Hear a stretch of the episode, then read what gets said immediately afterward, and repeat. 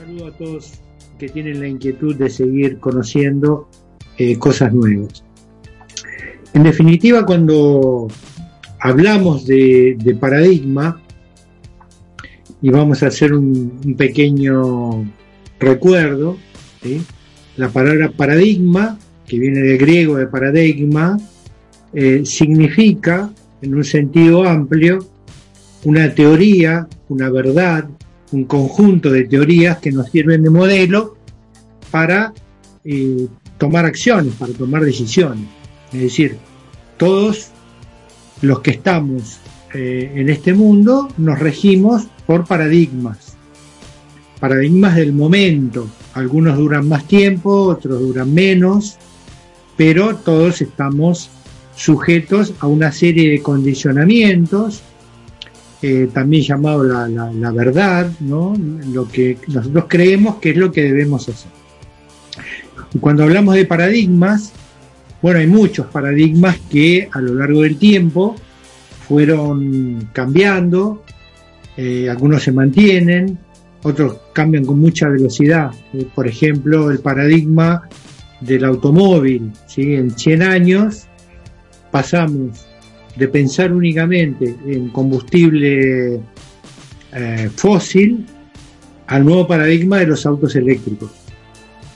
Y por supuesto, siempre un cambio de paradigma, lo que lleva o lo que conlleva es eh, gente que los adopta rápidamente, otros que se oponen rápidamente, ¿no? la famosa resistencia al cambio, y otros que eh, de a poco se van convenciendo, ni, ni, muy eh, fervientes admiradores del cambio, ni tampoco se, rechazan, pero digamos que hay, paradigmas que duran más tiempo. El paradigma de la física de Newton duró hasta que vino Albert Einstein y nos cambió la cabeza.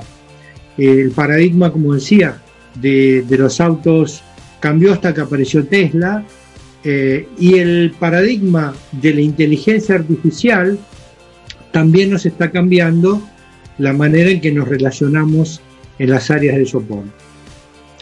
Hoy eh, hay un, paradigma muy importante que yo le llamo el de los dos tercios y significa que dos tercios de nuestra comunidad usuaria está en una franja de edad y está en una franja de costumbre en cuanto a solicitar soporte es bastante distinta a la de una generación de pronto de 10 años atrás.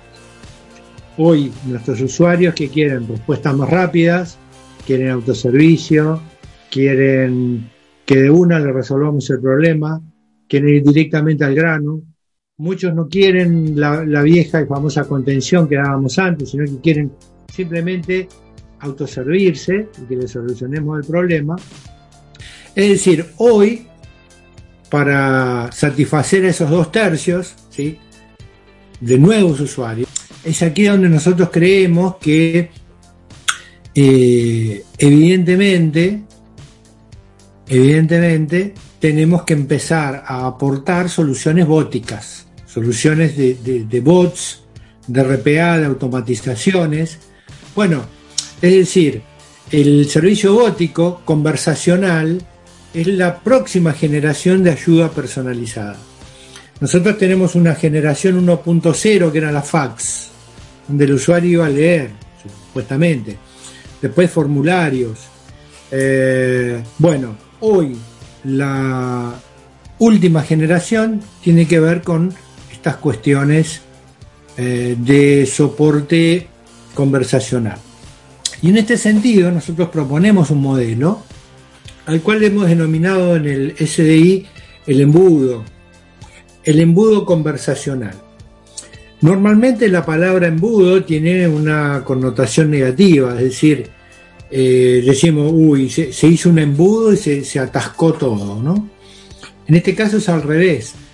Lo que nosotros buscamos a través del embudo conversacional es justamente poder tener una muy buena disponibilidad del recurso más valioso en el área de soporte, que es el humano, y que efectivamente el humano pueda dedicarse de lleno a determinadas cuestiones y no pierda el tiempo con cuestiones triviales, derivando siempre y cuando se pueda a los distintos tipos o distintas capas del embudo, donde vamos a ver un, embudo bótico proactivo, un embudo bótico transaccional, y una vez que pasé estas dos barreras ya sí queda el humano. Entonces vamos a explicar justamente de, qué se trata y cómo funcionan estas eh, barreras.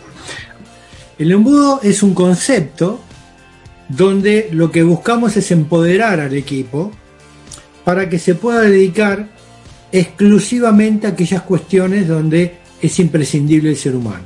Por ejemplo, eh, a nadie se le ocurriría poner un eh, robot para que atienda a un usuario VIP. Por lo menos no hoy. ¿sí?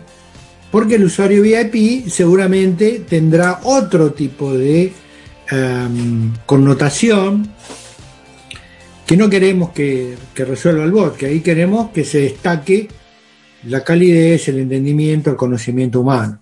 Pero sí, de pronto, yo quisiera que se resuelvan un montón de consultas, pedidos, eh, sin tener que llegar al humano.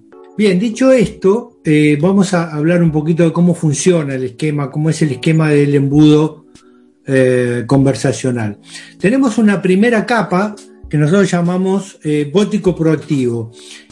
Y básicamente esto tiene que ver con aquellas conversaciones que nosotros ya sabemos que el usuario va a requerir.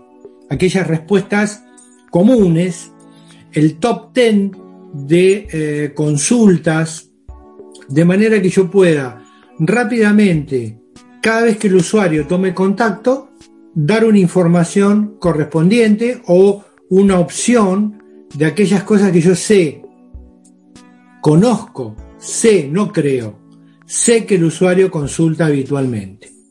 Entonces, no voy a esperar a que el usuario me pregunte y me haga una consulta, sino que el bot proactivamente puede hacer una eh, comunicación, ya sea una breaking news, ya sea la confirmación de un turno, ya sea un aviso personalizado que su equipo ya está reparado. Es decir, eh, avisos antes de que me consulten. Te informo el estado de tu ticket antes de que me lo preguntes. Si ya sé que me vas a preguntar cómo están tus tickets. Entonces, ¿para qué voy a generar un contacto? Por otro lado, también eh, vamos a tener lo que se llama el bótico transaccional. Y acá es un poco más complejo, es ya cuando el, el bot interpreta el bot de soporte, ¿sí? el bot de soporte nivel 0 o nivel 1, interpreta la intención y en base a eso ejecuta una transacción. Por ejemplo, cargar un ticket. Por ejemplo, encargar un consumible, un insumo. Por ejemplo, em, modificar un estado. Por ejemplo, disparar un workflow. Por ejemplo, disparar una transacción de autoayuda, de cómo efectuar determinada tarea. Es decir, no solo te voy a dar información proactiva a través de mensajes, sino que el bótico puede hacer transacciones y a su vez generar información. Por ejemplo, con un bot transaccional yo podría generar un ticket, un pedido, a través de un flujo conversacional por una herramienta como WhatsApp, o por una herramienta web, o por una herramienta como ser eh, Messenger de Facebook. Es decir, yo puedo ir tomando y cargando esas transacciones, donde voy a ir a consultar el estado de algo, o voy a modificar un estado, o voy a pedirle al bot que instale un software o voy a pedirle al bot que me reserve una sala o voy a pedirle al bot que alguien me venga a visitar en determinado horario y ya me genere la cita.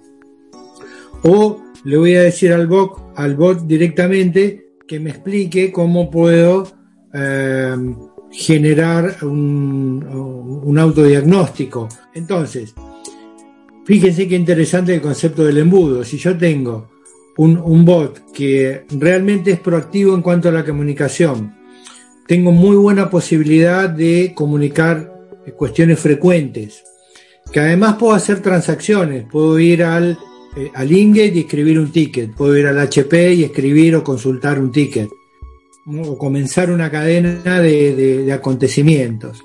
Entonces, acá estoy sacando del espectro común de atención de todos los días y lo repetitivo, se lo saco al humano y se lo doy al bot. ¿Y para qué queda el humano? Bueno, justamente preguntas complejas que llevan un alto nivel de expertise, de conocimiento, que pueden ser funcionales, de normativas, o, de resolución técnica, o eh, directamente la atención ante situaciones donde hay una emocionalidad complicada, donde eh, por, más bueno que sea nuestro bot, difícilmente podamos este, decirle eh, lo lamento, ¿no? Que el bot me diga lo lamento mucho no es lo mismo que me lo diga un humano.